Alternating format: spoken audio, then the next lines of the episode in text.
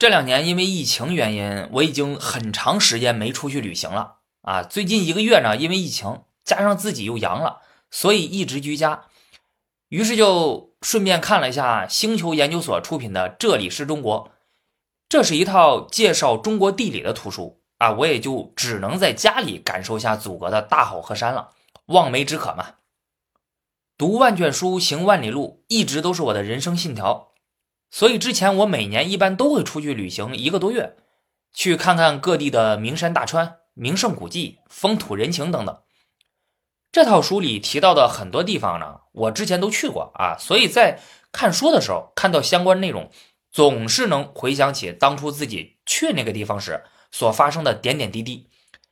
再加上啊，又想到自己好长时间都没出去了，而且呢，也不知道到底啥时候才能像。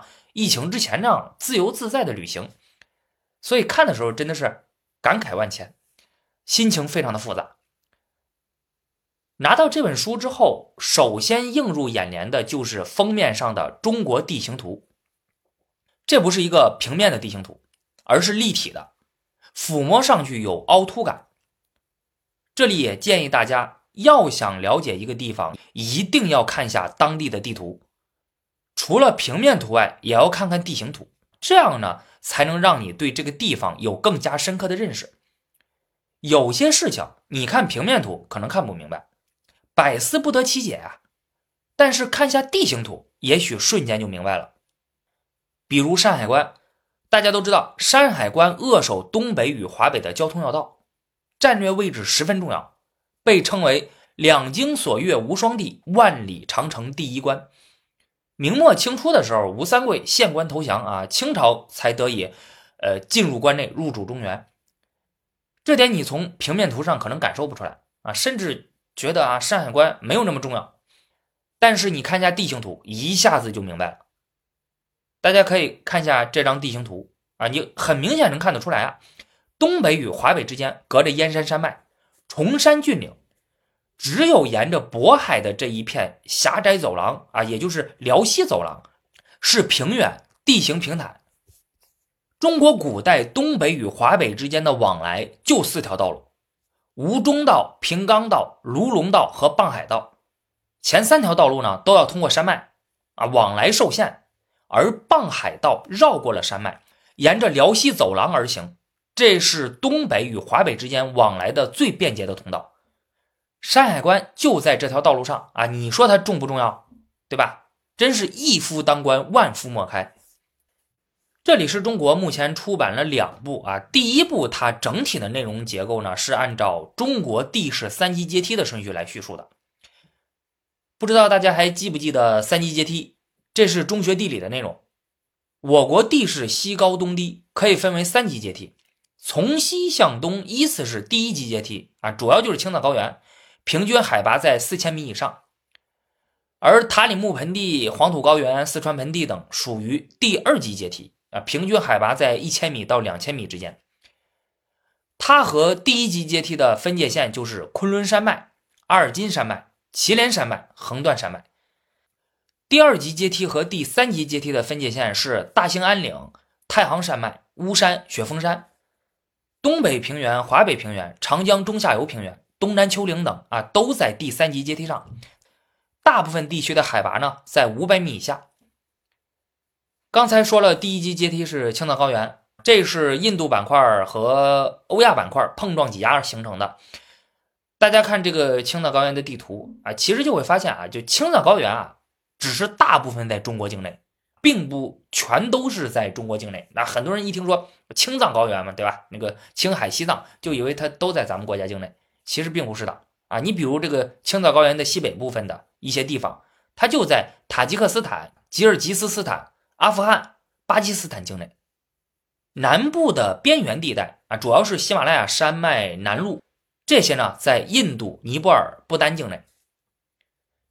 这本书对青藏高原选取了五个地方介绍，分别是可可西里、阿里、横断山脉、九寨沟、四姑娘山，其中最后一个啊，四姑娘山。这个我之前真没听说过，它是位于四川省阿坝藏族羌族自治州小金县的，离成都大概两百多公里啊，是一处风景绝佳的地方啊。不过我之前就确实是没有听说过，哎，这次也是看书的时候第一次知道的。青藏高原我去过的，主要就是位于横断山脉的一些地方啊，还有就是这个青藏高原东北边缘的西宁和祁连山。咱们先说可可西里，可可西里位于青藏高原的北部，面积大约有二十五万平方千米，平均海拔有五千米。我相信很多人知道可可西里啊，是因为濒危物种藏羚羊啊。那个这个可可西里啊，它是藏羚羊主要的栖息地之一。之前因为盗猎严重，因为藏羚羊啊这个皮毛特别好啊，所以这个盗猎者呢就把藏羚羊杀了，把它这个皮毛取出来，这个就导致了藏羚羊的数量急剧下降。呃，这些年呢保护的就比较好啊，数量不断上涨。可可西里它从二零零九年开始呢，就再也没有发生过。藏羚羊的盗猎案件了，藏羚羊在可可西里的数量现在已经达到了六万只。呃，这是可可西里的景色啊，十分的漂亮。青海可可西里国家级自然保护区呢，呃，是其中的一部分，这也是中国的第五十一处世界遗产。为了保护可可西里的生态多样性和生态环境啊，国家是有规定的。啊，其中很多地方啊都是禁止人们进入的，也不允许开展旅游和生产经营活动啊，所以这里特别接近原生态啊，大部分都是无人区。第二个是阿里，这里的阿里呢不是阿里巴巴啊，就是阿里。阿里位于青藏高原的西部，人烟极度稀少啊，少到什么程度啊？它的总面积是三十四点五万平方千米。这个比中部和东部的很多省份面积都要大，但是人口也就十二万多。这里咱们可以对比一下啊，其他一些东部沿海省份，根据第七次全国人口普查的结果，也就是截止到二零二零年十一月一日零时，江苏省的面积是十点七万平方千米，人口是八千四百七十五万；浙江省的面积是十点五万平方千米啊，人口是六千四百五十七万人。阿里最有名的山就是冈仁波齐峰，海拔六千六百五十六米。冈仁波齐在藏语中的意思是神灵之山，这是藏传佛教的四大神山之一，同时还被印度教、藏传佛教、啊本教以及耆那教认定为是世界的中心。因此呢，每年都有大量的来自印度、不丹、尼泊尔、中国各大藏族聚居区的人们前去朝圣。也是因为这个原因啊，导致青藏高原很多比冈仁波齐峰高的山峰都有人登山，都登上了山顶。但是呢，冈仁波齐峰到现在也没有人能够登顶。阿里不仅有名山大川这样的自然景观，也存在历史人文景观。西藏历史上著名的象雄王国和古格王国的统治中心就在阿里地区的扎达盆地。扎达盆地有着非常独特的地貌土林。啊，也就是土质的丛林，大家可以看一下啊。我第一眼看上去的时候，哎，你要不跟我说这是这个扎达盆地呢，我还以为是黄土高原呢，和黄土高原还是很像的。这种地貌的形成是因为，呃，大约在五百万年前啊，这里还是湖泊呢，周边的河流流入湖泊，它带来了大量的泥沙，对吧？它就都沉在湖泊底部了。后来湖泊两侧的山脉加速隆起，阻挡了水汽的进入，导致了。这个地方开始干旱少雨，最后湖泊就消失了，湖底的土质层就露出来了。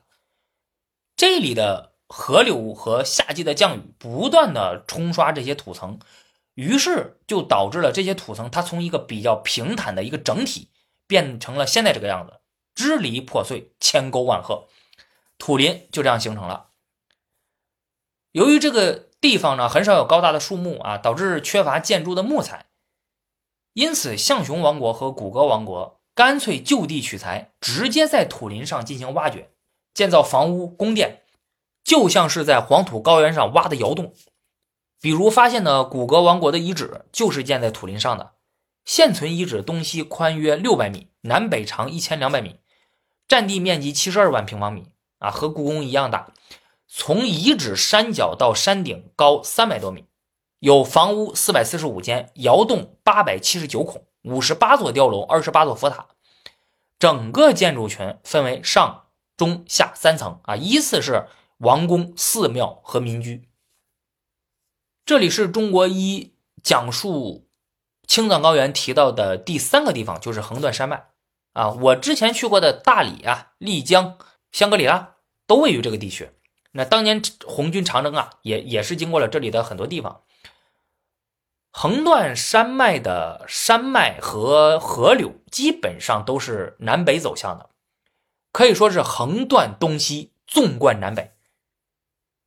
这里主要的山脉河流总结起来是七脉六江，七个山脉六条河流。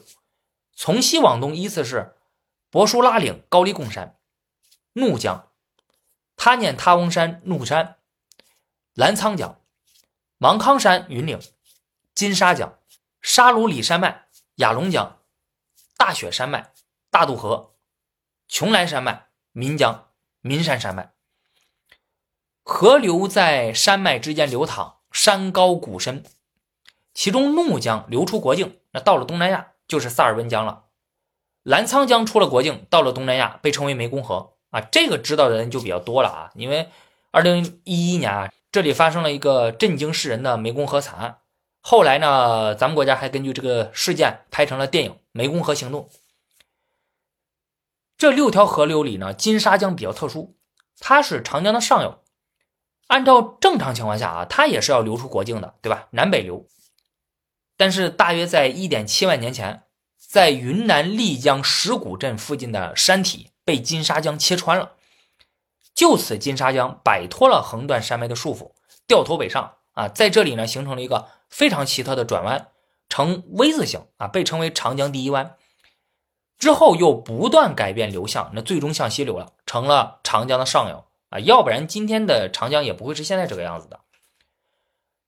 我去过的大理、丽江、香格里拉这些地方呢，就位于横断山脉东南边缘啊。大家可以看一下我我我当时拍的照片啊啊，拍的不多。这是大理古城，这是苍山洱海。啊，这是在苍山上俯瞰洱海。当时我坐车呢，把整个洱海绕了一圈当然，也有人选择骑自行车啊，电动车环游洱海啊。可惜呢，我我当时去的时候吧，在下雨啊，没法骑车。这个是崇圣寺三塔，也叫大理三塔。我去的时候正好赶上了雨季，天天下雨，所以拍的这些照片啊，都是阴天的时候啊，灰蒙蒙的。这是丽江古城。啊，这是我在住宿的地方，俯瞰晚上的丽江古城啊。就我住的地方，在一个小山坡上啊，正好能呃往下看到丽江古城。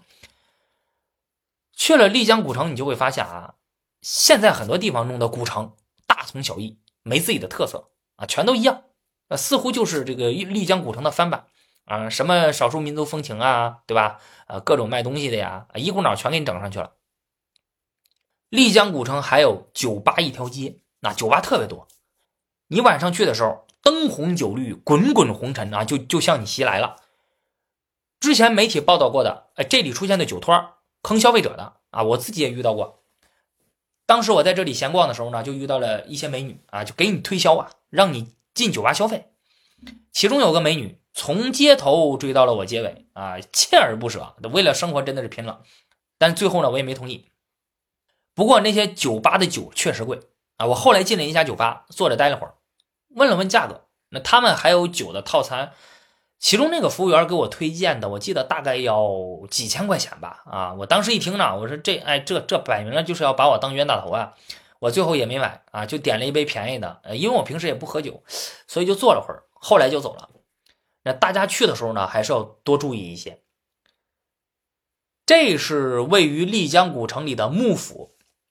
幕府是丽江世袭的土司幕氏的衙署啊，幕府它是在明代中原建筑风格的基础之上，又融入了纳西族、白族的工艺建成的。徐霞客也到过这个地方啊，不过原建筑已经毁了，现在我们看到的是一九九八年重建的。穆氏家族是纳西族人，明朝的时候，明太祖朱元璋赐其汉姓穆。穆氏对丽江的统治历经元、明、清三朝，相传二十二代，直到清朝雍正皇帝在此地改土归流，才失去了对丽江的统治权。有个电视剧叫《幕府风云》啊，讲的呢就是这个穆氏家族的故事。在这里，你能感受到元明清三代在西南少数民族地区实行的土司制度啊，这是一种因地制宜的管理办法啊，对稳固边疆是很有帮助的。这是玉龙雪山啊，说是雪山啊，不过我八月份去的啊，没看到雪。这是拉市海，在丽江市玉龙纳西族自治县啊，这里我必须得多说几句。这个拉市海啊，它是我去过的所有的景点里面最名不副实的了。你在网上看的那些照片，我告诉你都是假的啊，不知道都 P 过多少回了。我这是实打实的拍摄的啊，就是这样，大家可以看看，这玩意儿也能叫景点吗？对吧？你随便找个地方的水沟都比这强啊。那大家要去的话，就千万别听当地的一些导游的忽悠啊。那，呃，当然我也得多说一句啊，我二零一五年去的，我不知道现在什么样了，我估计也够呛。这是香格里拉啊，我从丽江坐汽车去的，走的盘山公路，山高谷深啊，你从车上往窗户外面看啊，就好像要跌落山下一样。当时两地还没有铁路，你到当地就知道了，崇山峻岭啊，建铁路非常的困难。啊，不过咱们国家这个基建能力很强呀，啊，现在已经在建铁路了，快通车了。另外，我去的时候呢，还没高速公路，现在从丽江到香格里拉的高速公路已经通车了，两地通行就更加方便了。哎，我在哎这些地方去旅游啊，我就非常能感受到，就是像我这种从小就生活在平原地区的人啊，没办法切身感受到大山里的孩子走不出去的痛苦。以及因为交通不便，使得一个地方陷于贫穷，那自己有再好的资源也没有用啊，因为你运不出去，别人也进不来啊，或者即使可能对外有些小通道啊，但是你想想那个通行是特别受限的。我之前啊只能通过相关资料在理性上有所认识，但是在感性上无法感同身受。可是我这次到横断山脉这些地方的旅行，可以说是真切的感受到了啥叫。要想富，先修路了。这是香格里拉市区里的独克宗古城啊，是保存的非常好的一个藏民居群，古代茶马古道的枢纽啊。你漫步城中，商业化也没有那么强，这样的一个小县城啊，让人感觉很舒服啊啊。就是说香格里拉是县城，其实也没有什么太大的毛病啊，因为香格里拉它是个县级市，有些是当地人开的小店。我印象很深刻的是，有家藏族老夫妇开的饭店，啊，地方不大，二老的普通话也不是很好，勉强能交流，但是做的饭那是真好吃。独克宗古城在二零一四年的时候发生了火灾，啊，烧掉了不少建筑。我二零一五年去的时候呢，在古城里呢还能看到一些建筑烧毁的痕迹，啊，有些还在重建。市区的海拔大概三千两百多米。身体好一些的话是不会有高原反应的，但是也要注意，那别做剧烈运动，别跑，否则会累啊！就爬爬楼梯也累，就爬爬就累了。除了市区外，主要就是去了普达措国家公园和噶丹松赞林寺。普达措国家公园景色非常漂亮，这里的海拔就要更高了，一般可以达到三千五百多米啊，最高的地方是四千六百多米。你在这里就能明显感觉到呼吸稍微有些困难。啊，走路时间长了有些头晕，其实就是大脑缺氧了。我当时买了两瓶氧气罐啊，头晕的时候就吸两口，然后就好了。这是噶丹松赞林寺，是云南省最大的藏传佛教寺庙，依山而建，被誉为是小布达拉宫。清朝初年建成，五世达赖喇嘛亲自赐名。参观的时候呢，从寺庙建筑风格啊到僧人的打扮啊，你就能明显感受到。它与内地禅宗佛寺的不同，这是从松赞林寺上面俯瞰香格里拉市区。我去的另一个有名的藏传佛教的寺庙就是青海西宁的塔尔寺了啊，那个规模更大。著名的景点九寨沟也位于横断山脉啊，这是呃世界自然遗产。不过我还没有去过啊。然后二零一七年八月八日呢，在九寨沟附近发生了里氏七级的大地震。整个景区很多地方都被地震破坏了。经过两年多的修复重建，在二零一九年底恢复开放了百分之八十五的地方。二零二一年九月底呢，全部恢复开放。后续呢，我是一定要过去看看的。第一级阶梯介绍完了，那就走向了第二级阶梯。第二级阶梯啊，这里是中国一呢这本书选取了这么几个地方：伊犁、罗布泊、甘肃西安、成都、梵净山。我去过其中的甘肃西安、成都啊，罗布泊呢，我只到过它的边缘地区，因为我去过甘肃敦煌雅丹国家地质公园。先说一下我没去过的伊犁吧。伊犁位于新疆的西北部边疆地带，你看再往西走就出国了，就到中亚的哈萨克斯坦了。伊犁这个名字呢，是清朝乾隆皇帝派兵平定准噶尔、统一新疆后定的名字，取意犁庭扫驴。别看新疆早在西汉时期就被纳入中原王朝的统治范围了啊，当时还叫西域，但是控制一直很弱。你想想都知道，对吧？远离中央，到处又都是沙漠戈壁，你能控制得住才怪呢。宋朝、明朝期间更是连这微弱的控制都没了。对于新疆的有效治理呢，是在清朝的时候才实现的。先是康熙、雍正、乾隆三代皇帝用了七十年的时间啊，才将控制此地的蒙古准噶尔部彻底击败。连新疆这个名字都是乾隆皇帝取的。后来又通过驻军、屯田啊，设置新的行政管理体制等等，持续经营新疆。新疆大部分地区气候干旱，降水稀少，到处都是戈壁沙漠。那只有在河流边缘有星星点点的绿洲。但是伊犁是个例外，此地的伊犁河谷地域较大，水草丰美，宜农宜牧，主要是因为天山主脉和支脉呢，在此地形成了一个开口向西的喇叭口啊，来自大西洋的水汽进入喇叭口后，在迎风坡形成了大量降水，这个地方的年降水量能达到六百到八百毫米啊，就很多北方地区的降水都没有这么多。加上其地理位置的优越啊，它是天山地区的交通枢纽嘛啊，所以清朝在新疆的统治中心就在伊犁。乾隆在此地设置了伊犁将军，作为新疆地区的最高军政长官。直到近代，沙俄吞并了伊犁以西的大片土地，伊犁就由新疆中心变为了边疆啊，新疆的政治经济中心才不得不迁移到了乌鲁木齐。啊，现在那个乌鲁木齐呢是这个新疆的首府嘛？那之前爆料的很多影视公司啊，为了避税，就把这个注册地放在了霍尔果斯啊。这个霍尔果斯就位于伊犁啊。还有呃，横贯东西的呃连霍高速啊，那个霍呢就是霍尔果斯，呃连是江苏的连云港。接着我们说一下甘肃，甘肃如果按照地理分区，其实可以分为四个区域：陇东、陇中黄土高原。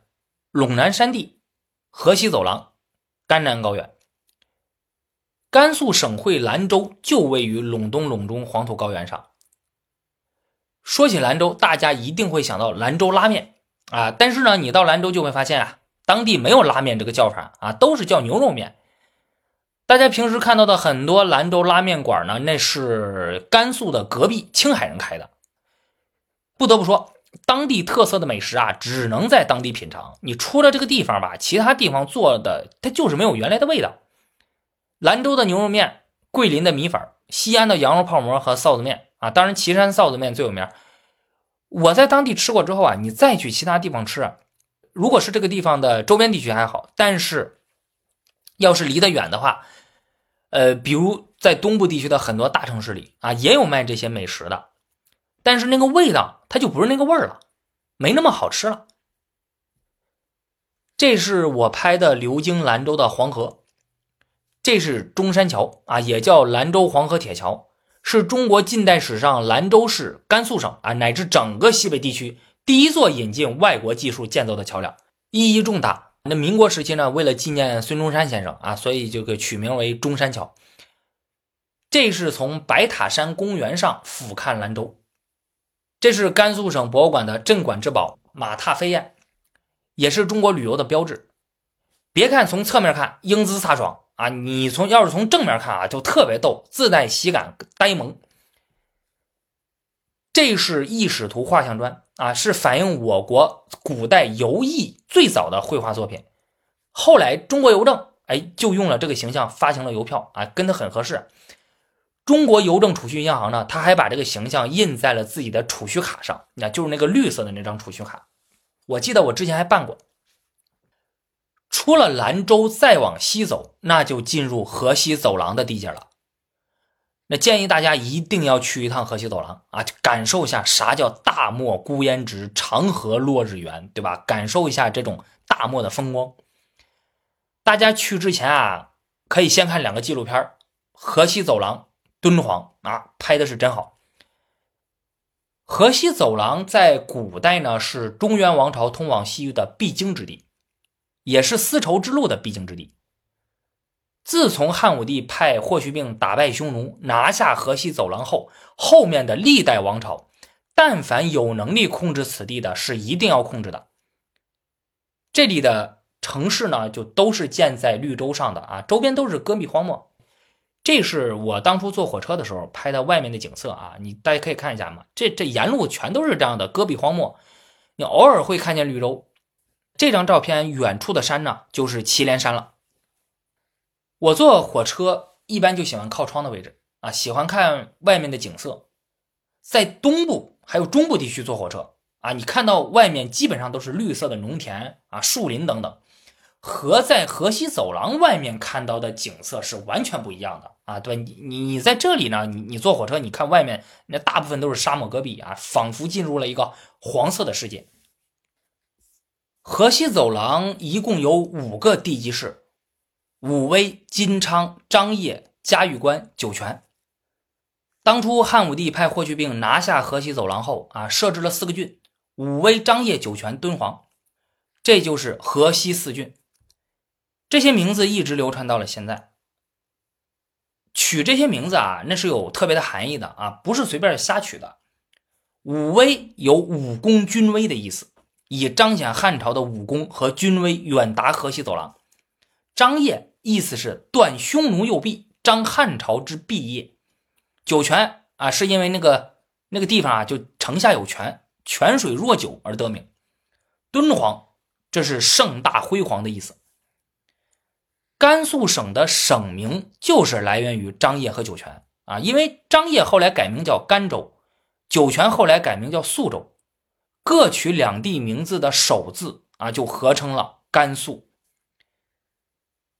在河西走廊出土了大量的简牍啊，居延汉简、玄泉汉简等等啊。我上历史研究生的时候啊，因为研究的缘故，还看过这些简牍。整个甘肃出土的简牍大约有六万多枚。啊，大部分都是汉简啊，占全国出土汉简的八成以上，为研究汉代的历史提供了不可多得的一手资料。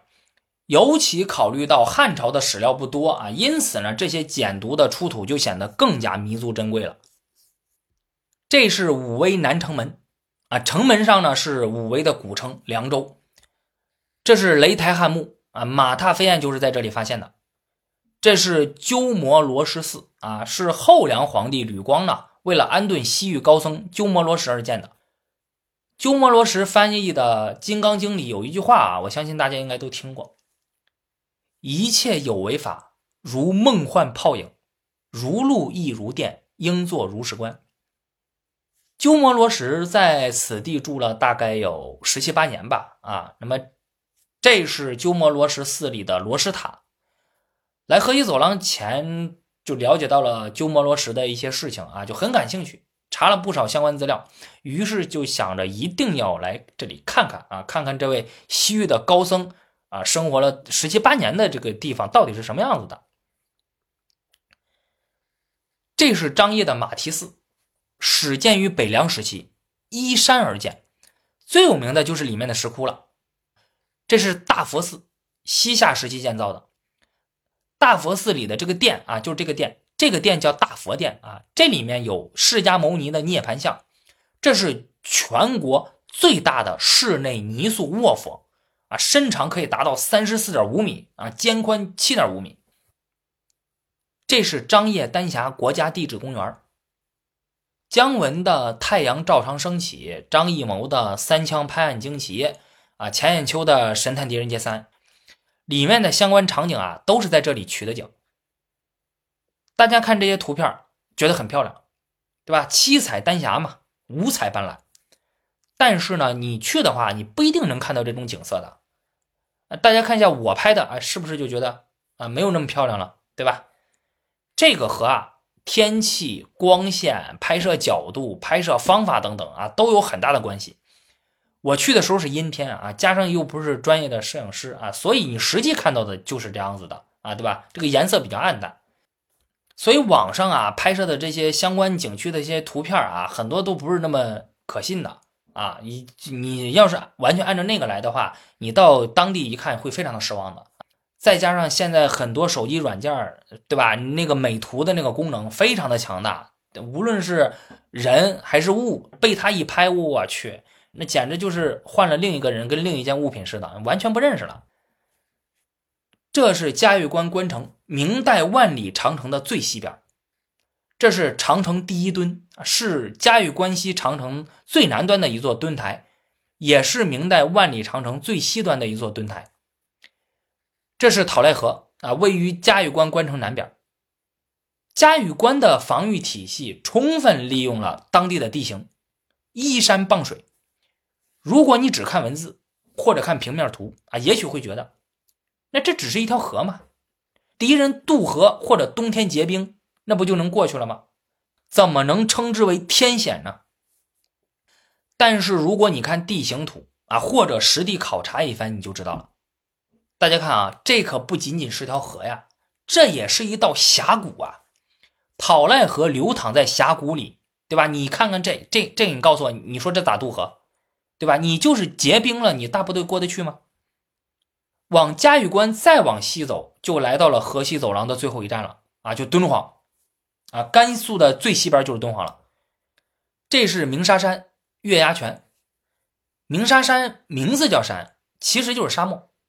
你站在鸣沙山上，能看到敦煌市的全貌，哎，可以明显看出来啊，敦煌是一个非常典型的绿洲城市。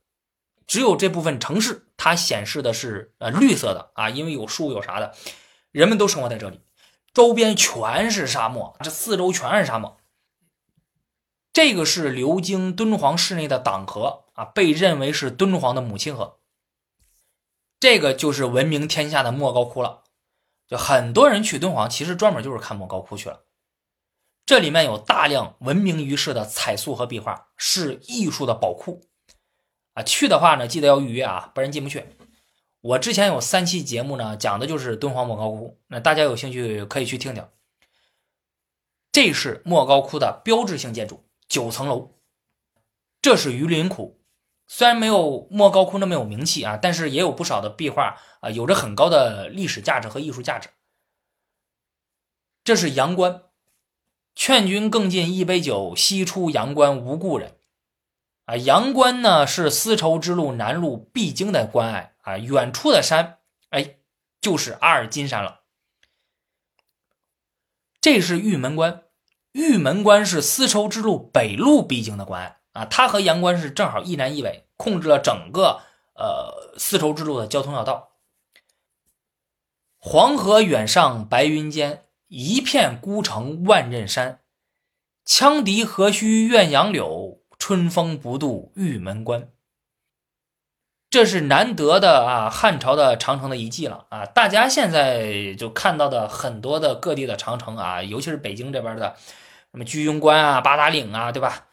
呃，这个包括嘉峪关什么的，这基本上都是明长城啊，就是个这个汉长城啊，包括秦长城什么的，现在这个已经很少见了啊，只有一些很少的一些地方还有一些遗迹。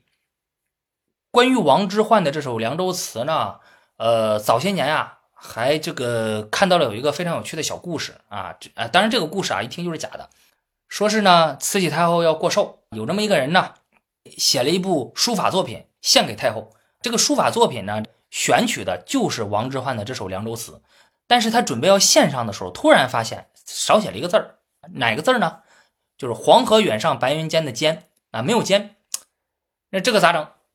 对吧？这个太后老佛爷一听不得生气吗？啊，对吧？这不得弄死他吗？哎，但是这个人这个灵机一动啊，说这个说他呢写的不是一首诗，而是一首词。说黄河远上，白云一片，孤城万仞山。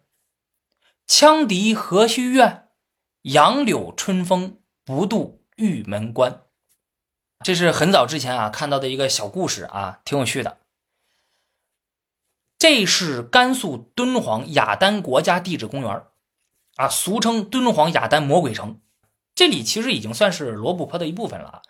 呃，敦煌雅丹地貌是迄今为止呢，在世界上啊发现的规模最大、地质形态发育最成熟、最具观赏价值的雅丹地貌群落。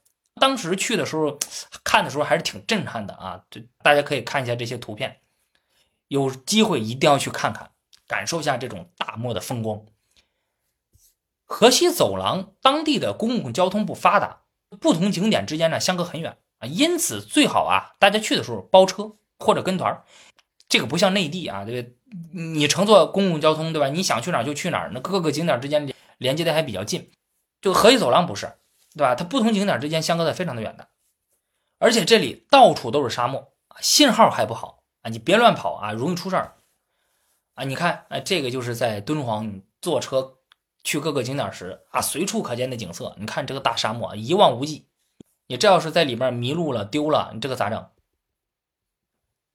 第二级阶梯涉及到的另一个城市就是西安了，这是一个随便往地下一挖都能挖出文物的城市。十三朝古都啊，这是我非常喜欢的一个城市。我去过两次，分别是在二零一二年和二零一六年。我很喜欢这种有历史文化底蕴的城市。我们平时一说汉唐盛世，都深为此感到骄傲。在西安呢，你是最能感受到汉唐盛世的这种氛围的了。西安位于关中平原，地理位置十分优越。当初娄敬、张良劝说汉高祖刘邦定都长安。怎么说的呢？娄敬说：“且夫秦地披山带河，四塞以为固，足然有疾，百万之众可居也。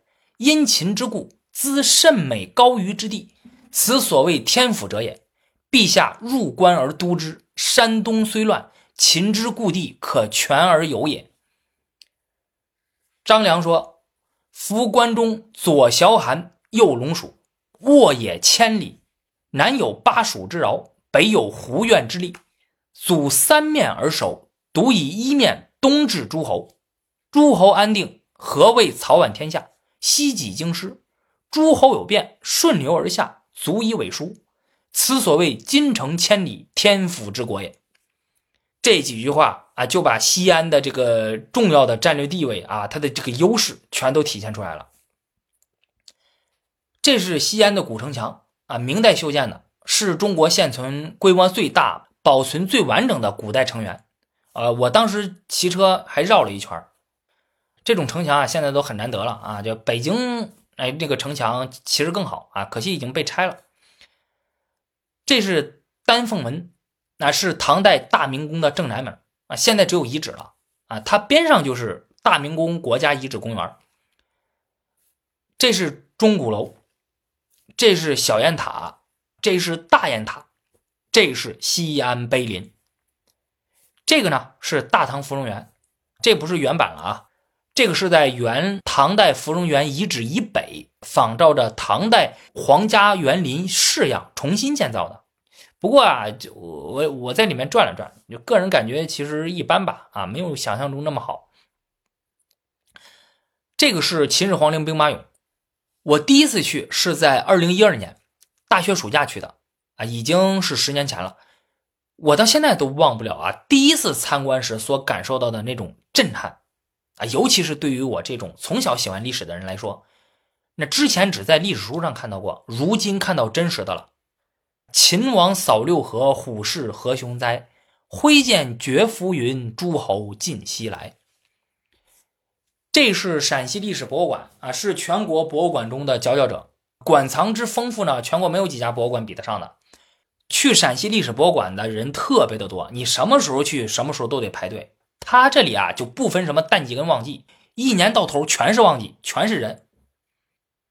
这是西安半坡博物馆，这个是汉武帝的茂陵，这个是汉景帝的阳陵，这个是唐高宗和武则天合葬的乾陵。那么被认为是唐代关中十八座帝陵里唯一没有被盗过的，这个是乾陵里面啊著名的无字碑了。西汉与唐朝都以长安为首都，那所以皇帝死后呢，大部分也就都葬在了关中地区。西汉帝陵总共有十一座，除了汉文帝的霸陵和汉宣帝的杜陵外，其他的九座帝陵都在渭河北岸，一字排开。我去的茂陵和杨陵，那正好是一个在最西边，一个在最东边。唐代在关中的帝陵总共有十八座。唐代的皇帝除了末代的两位皇帝外呢，其余都葬在了关中。这一点呢，我当时在乾陵参观的时候啊，听到有的导游讲啊，就还讲错了。他以为啊，唐朝所有皇帝的陵墓都在关中啊，其实不是的。唐朝的关中十八陵也在渭河北岸，不过比西汉的帝陵还要靠北一些啊，也是一字排开的啊。我去的乾陵呢，就位于最西边。你参观这两个朝代的帝陵，就能发现啊，两个朝代皇帝的葬制是不同的。汉朝的帝陵大部分都是堆土为陵，有高大的封土，其实就是大号的坟头。你现在去农村的一些地方啊，还是能看到这种这个坟头的。而唐代的帝陵大部分都是依山为陵，都是挨着山建造的。这里面的很多景点啊，名胜古迹，之前其实我看书的时候都看到了，但是还是要实地去一趟啊。而且去之前，呃，就还是要再多查一些资料啊。你这样实地看的时候，那个感觉是很不一样的。下面我们说一下位于第二级阶梯的成都。成都是个网红城市，不仅知名度高，而且在诸多城市里呢，这个生活幸福感也相对高一些。当时我去的时候是从昆明坐火车去的啊，正好也见识了一下建设难度极高的成昆铁路。由于两地之间地势险峻，地质情况复杂，长时间被认为是不可能修建铁路的。我们国家从一九五八年开始修建，中间修修停停，耗费了巨大的人力物力。攻克了无数难题，直到一九七零年才建成通车。在一九八四年呢，成昆铁路工程、美国阿波罗宇宙飞船登月活动、苏联第一颗人造卫星啊，共同被联合国组织呢评为象征二十世纪人类征服自然的三大奇迹。我国政府还赠送给联合国一件成昆铁路象牙雕刻作品。成都有一点，在全国的城市之中都是非常罕见的，那就是它自公元前四世纪建成到现在两千三百多年了，成都的城址从来没变过，城名也没有改过，城市中心也没有变过啊！历代成都的城区基本上就是以锦江的这两条主要支流之间的这个区域展开的。像我们之前说到的西安啊，你别看很多朝代在那里建都。但是秦朝的咸阳城、西汉的长安城、唐朝的长安城，那具体位置都没挨着啊，那都是在今天西安市不同的地方。洛阳也是，汉魏洛阳城和隋唐洛阳城，那也不是在同一个地方。因此，成都这一点就显得很难得了。这是武侯祠啊，这是杜甫草堂，这是金沙遗址，这是三星堆遗址。这是都江堰，这是青城山。所谓“拜水都江堰，问道青城山”。当初去成都的时候呢，我比较遗憾的就是没有看成都博物馆和成都永陵博物馆。成都博物馆的新馆啊，就在成都市中心天府广场西侧啊，当时正在建，还没开放。成都永陵博物馆呢，其实就是五代十国时期前蜀开国皇帝王建的陵墓。这是全国唯一一座把墓室修建于地表之上的皇陵啊！我去的时候呢，在修缮啊，暂停开放，所以就没看着。漫步成都街头，能感受到这是一座休闲宜居的城市，整体节奏悠闲缓慢啊！要不为啥之前有句话叫“呃少不入川”呢？啊，我在当地呢就闲逛了一段时间。而且在当地的茶馆品了茶啊，还看了川剧变脸。成都的茶馆是非常多的啊，到处都是。这里有浓厚的茶馆文化，这一现象从民国时期就开始了。著名历史学家王迪写了本书，叫《茶馆：成都的公共生活和微观世界》，一九零零到一九五零，啊，专门研究了成都的茶馆。茶馆不仅仅是人们去喝茶的地方。更是成都这座城市中的公共空间。说完了第二级阶梯，那就要来聊下第三级阶梯了。那么，这里是中国一这本书在第三级阶梯选择了河南、浙江、福建、青岛、江南这几个地方，这些地方呢我都去过。在历史书上出现频率极高的中原，指的就是河南。从夏商周时期直到北宋灭亡，河南作为中国古代的政治、经济、文化中心之一，在历史舞台上扮演了极为重要的角色。早在商朝中后期的时候，商王盘庚把国都迁到了位于今天河南北部的安阳，史称盘庚迁殷。今天在安阳发现的殷墟，就是其都城遗址。这个呢是宫殿宗庙遗址，这是王陵遗址。我国最重的青铜器后母屋顶啊，之前叫司母屋顶，就是在这里发现的啊。现在在中国国家博物馆，哎，这国博呀，到处要人家的文物。这是殷墟出土的大量的甲骨文，甲骨文是中国迄今为止发现的最早的成熟汉字，它的发现证明了商朝的存在。把中国有考据可信的历史提早了一千年，这个意义是极其重大的。我去的时候还看到啊，就很有意思的一个现象，就当地农村里的一些墙壁上，哎，都画有这种甲骨文。这是在殷墟发现的妇好墓啊，妇好是商王武丁的妻子，也是中国历史上有据可查的第一位女性军事统帅。在魏晋南北朝时。今河南省安阳市北郊地区和河北省邯郸市临漳县西，他们俩挨着呢，共同组成了邺城。曾经有多个王朝都以邺城为都城，此地便长时期成为了黄河流域的政治、经济、军事、文化中心。位于河南西部的洛阳，那知名度就更高了。当年北魏孝文帝迁都洛阳的时候啊，说洛阳小罕地宅，河洛王里，因资大举。光宅中原，洛阳在古代的战略地位是非常重要的啊。洛阳所在的玉溪山地控制了崤函通道，这是从关中东出中原的最重要的通道啊，是兵家必争之地。历史上很多的战争都在这里发生。那么之前呢，有期节目讲过啊，大家可以听听。周公营建洛邑，驻扎八师，作为周王朝控制东方的中心。西周灭亡后。周平王将国都东迁到了洛邑。到西汉时期呢，洛阳是国家重要城市。东汉王朝直接把首都就设在了洛阳。一共有十三个王朝在此建都啊，因此它也号称是十三朝古都。这是洛阳的龙门石窟。北魏孝文帝迁都洛阳后开始修建的啊。唐朝的时候呢，走向了最繁盛的时候。这是卢舍那大佛。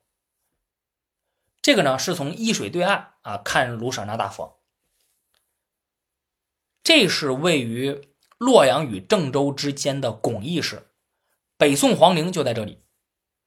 北宋除了徽钦二宗啊被金人掳走之外啊，其余的七位皇帝的陵墓都在这里了。不过呢，现在已经毁坏的差不多了。啊金朝灭掉北宋，占据中原之后，对北宋皇陵实行了大规模的盗掘啊，墓中的珍宝早就被盗掘一空了。地面上的建筑也都被破坏了，大家看啊，就全都是这样，对吧？就剩了个坟头和地表的一些石像了，呃，而且呢，很多都在这些耕地里，你也没办法实现一个特别好的保护。我去过其中的宋仁宗的永昭陵和宋英宗的永后陵，这对父子啊啊，当然不是亲父子啊，就是陵墓相隔不远啊，就很近，都在那个巩义市区里呢。两个人相爱相杀的故事呢，可以听一下我之前的节目《大宋之变》系列。宋仁宗的永昭陵是后来复原的，这也是北宋皇陵里唯一被复原的。大家可以通过参观永昭陵来感受一下北宋皇陵的格局。这几张图片是我从网上找的啊，当时我去的时候拍的照片啊，我现在找不到了。北宋皇陵有着一些不同于其他王朝皇陵的特点啊，比如陵墓名称用双字儿，其他很多王朝的皇陵啊都是用单字儿。比如我们前面提到的这个位于关中的西汉和唐朝的皇陵啊，还有位于北京与河北的明清的皇陵，那都是用单字的。还有北宋皇帝生前是不会营造陵墓的，都是在死后开始选址建陵下葬啊，一般就是在七个月的时间。儒家主张天子七月而葬啊，你你这一点跟很多王朝都是不同的啊。你你你像明清那些皇帝，包对吧？包括汉唐那些皇帝，那从当初登基开始就开始造皇陵啊，一造造好多年。另外，北宋皇陵坐北朝南啊，但是南高北低，一反常态。那之前中国古代的建筑都是采用。从南到北逐步增高的做法。北宋皇陵之所以这么特殊，它主要就是受到当时风水理论的影响。河南的另一个城市开封是随着大运河的开凿而繁荣起来的。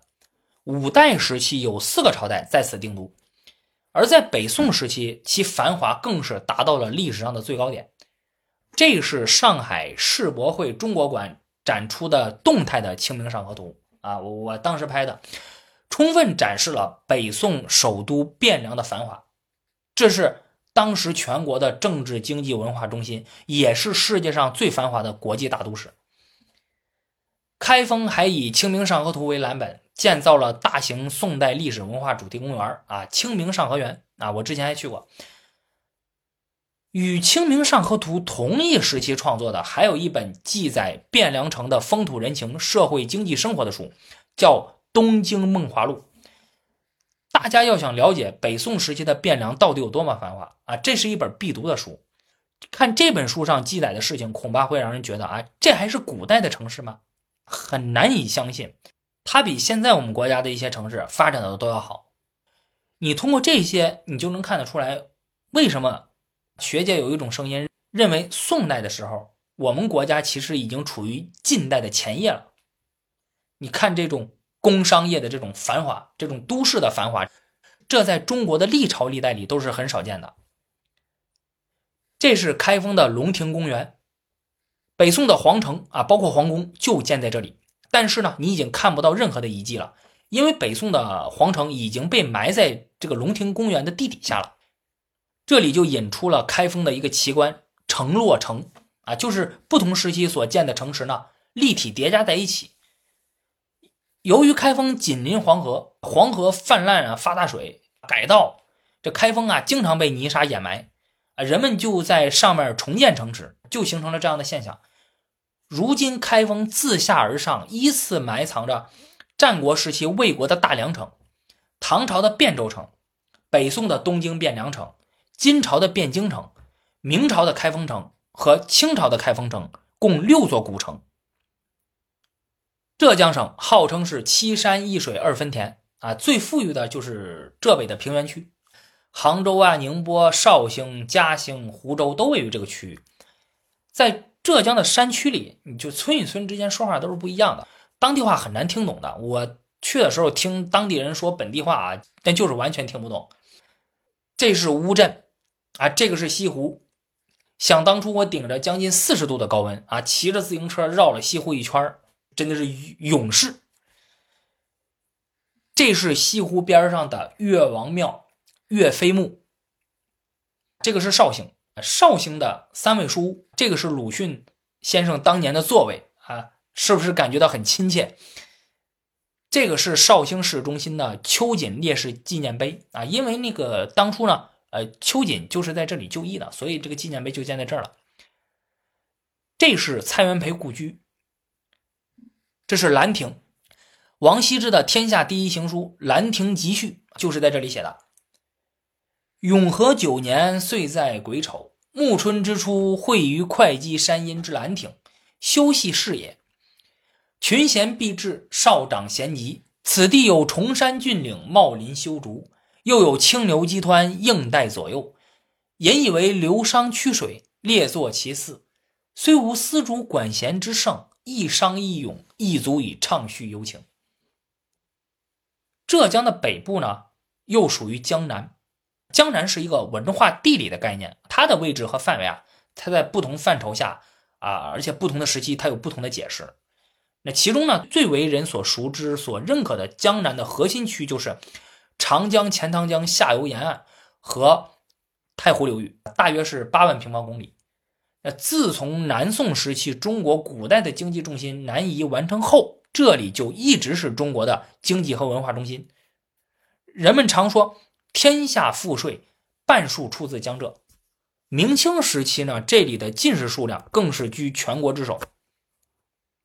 其中，上海、杭州、绍兴、南京、苏州、无锡、常州、镇江、扬州这些地方我都去过，真正的感受到江南地区啊，这个确实是物华天宝、人杰地灵之地啊。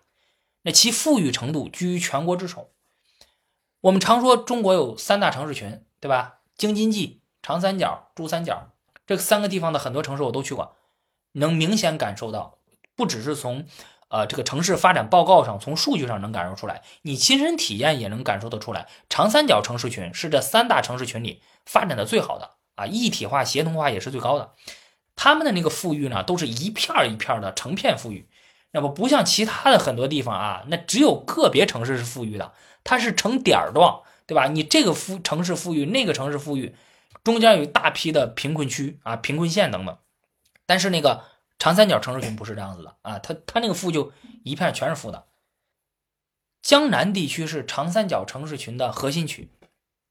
从历史上看，你会发现这个地方啊，每个时代都有值时代之牛耳的城市。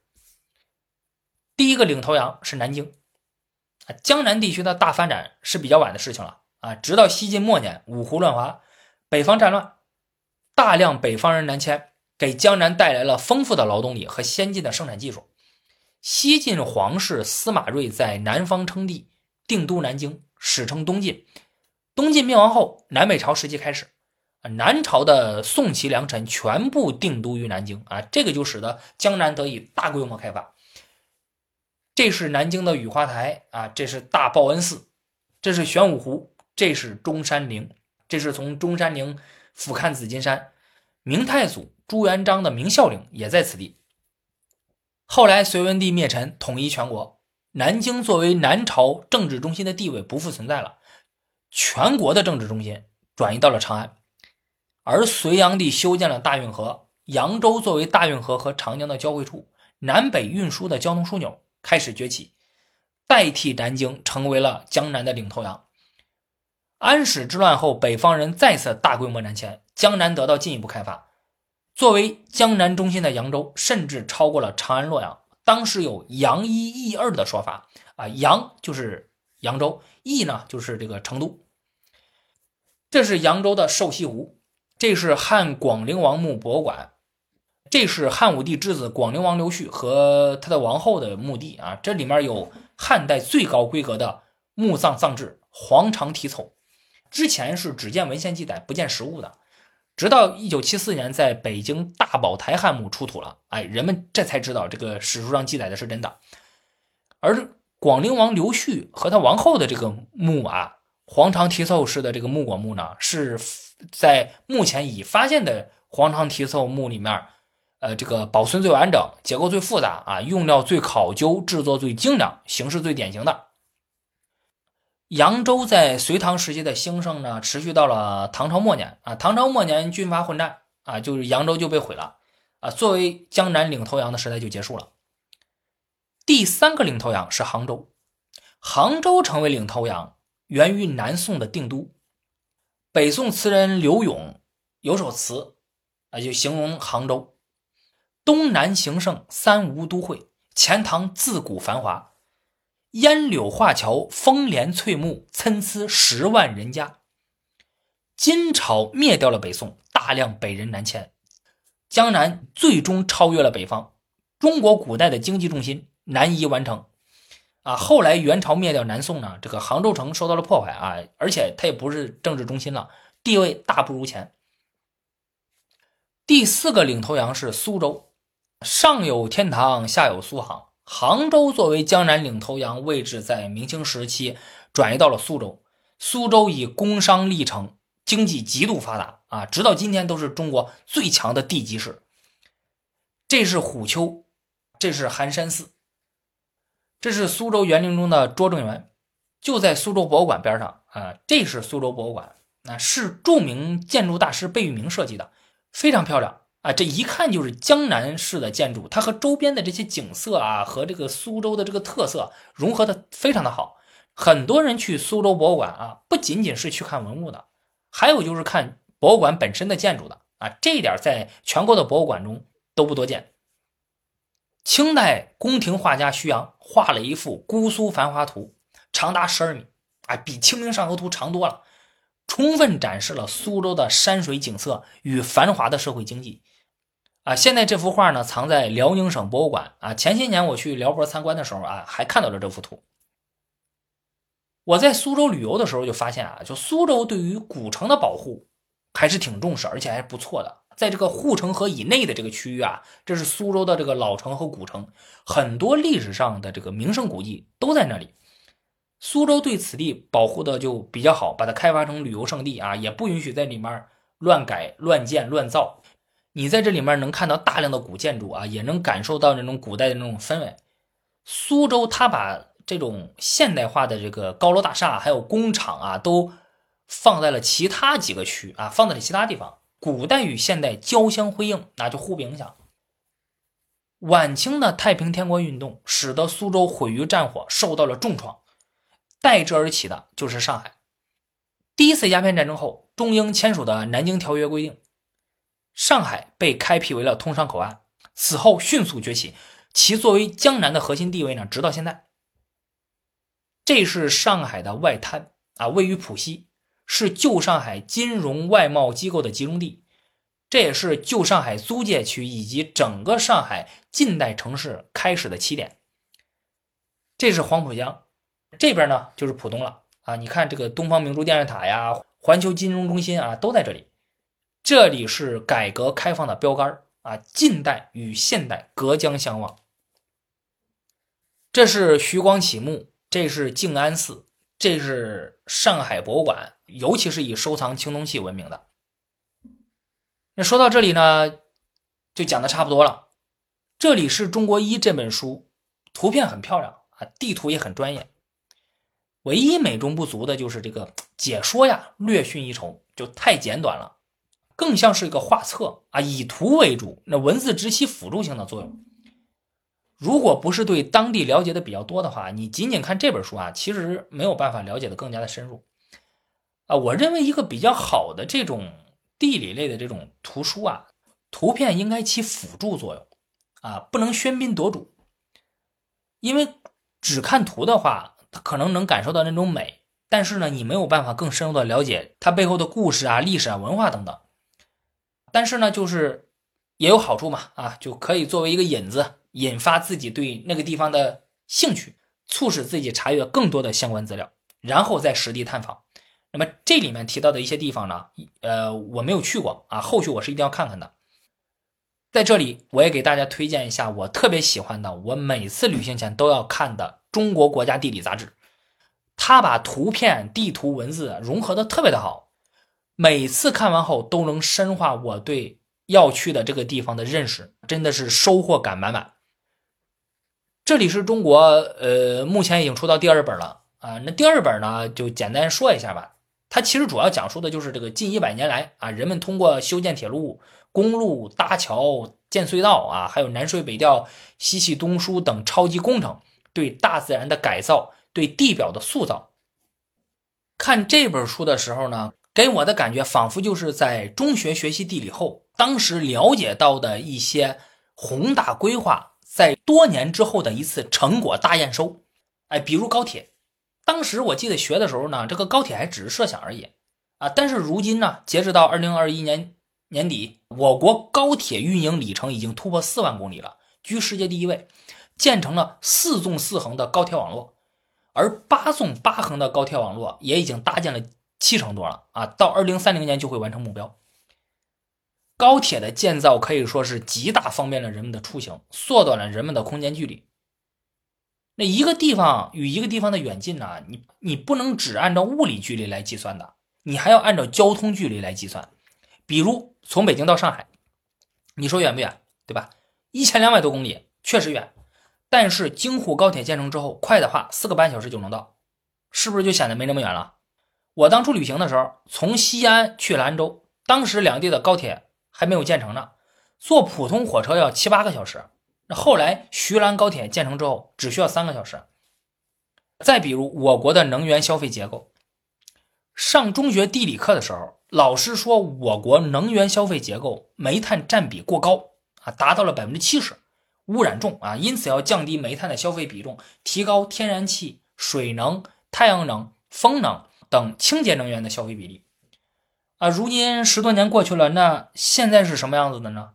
啊，那在二零二一年呢，我国煤炭的消费比例呢，已经下降到了百分之五十六。